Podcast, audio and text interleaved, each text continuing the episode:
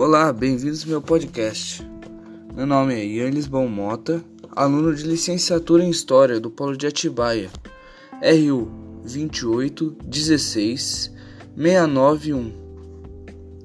Dentre tantas personagens femininas que influenciam na história da região de São Paulo, escolho dar destaque por meio deste podcast a Veridiana Veleira além de fazer parte da aristocracia paulista, numa época onde o protagonismo era reservado apenas para homens.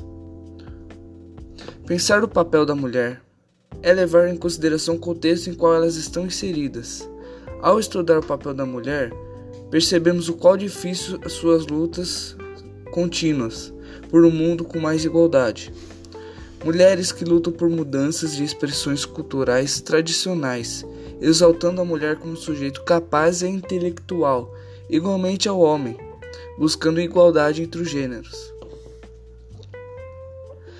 Veridiana Veleira, filha de Antônio Prado, nascida em 1825 entre as ruas Direita e São Bento, onde já havia hospedado Dom Pedro I na época em que o mesmo proclamou a independência do, do país. Uma importante personagem feminina para a história de São Paulo. Foi uma mulher marcante, seja pelas obras de caridade ou pelo incentivo à agricultura, aos esportes e às artes. Também destacou-se devido aos seus empreendimentos, sendo in inclusive proprietária do jornal Comércio de São Paulo e dona de fazendas e casas comerciais de café. Veridiana casou-se casou-se com seu tio, Martinho da Silva Prado, mas depois, depois separou-se, sendo o divórcio considerado um escândalo para a sociedade da época. No entanto, ela obteve com Ando a família e teve seis filhos, 36 netos e 20, 96 bisnetos. Apesar, apesar da família e a própria Veridiana serem monarquistas, em seu pala, pala, palacete ela mostrava nas rodas, na, na conversa, que era contra a escravidão. A mulher continuou defendendo a libertação dos escravos, mesmo após a proclamação da República, e chegou a ser presidente da Sociedade Redentora para a Libertação dos Escravos, formada por senhoras da sociedade.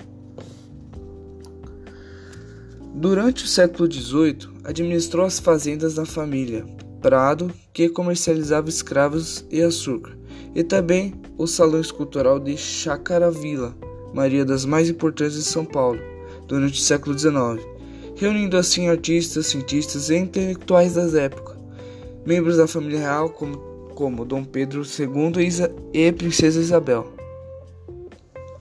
Ela também introduziu o conceito de morar em vilas da cidade, com ideias importadas da Europa, como civilidade.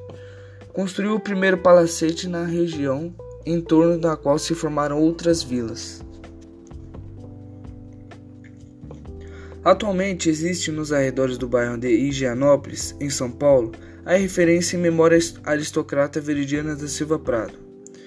Em 1888, os, ve os vereadores mudaram o nome da antiga rua Santa Cecília para Rua Dona Veridiana do Prado. Personagens históricos são lembrados pelos seus feitos.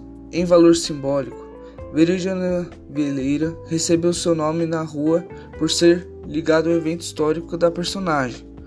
A preservação das memórias da personagem, dos personagens históricos, pode ser por meio de museus, memoriais e preservação oral. Acontece também que a história é passada geração por geração. Encerra-se assim o percurso sobre a vida da mulher que, apesar de ser aristocrata, era uma estudiosa e influente em sua época, em costumes controversos. Veridiana fez sua história, deixando assim sua marca. Agradeço pela paciência de me acompanhar nesse trajeto, com imensa alegria de ter que encerrá-lo com uma frase. Espíritos grandiosos sempre encontram oposição violenta de mentes medíocres. Albert Einstein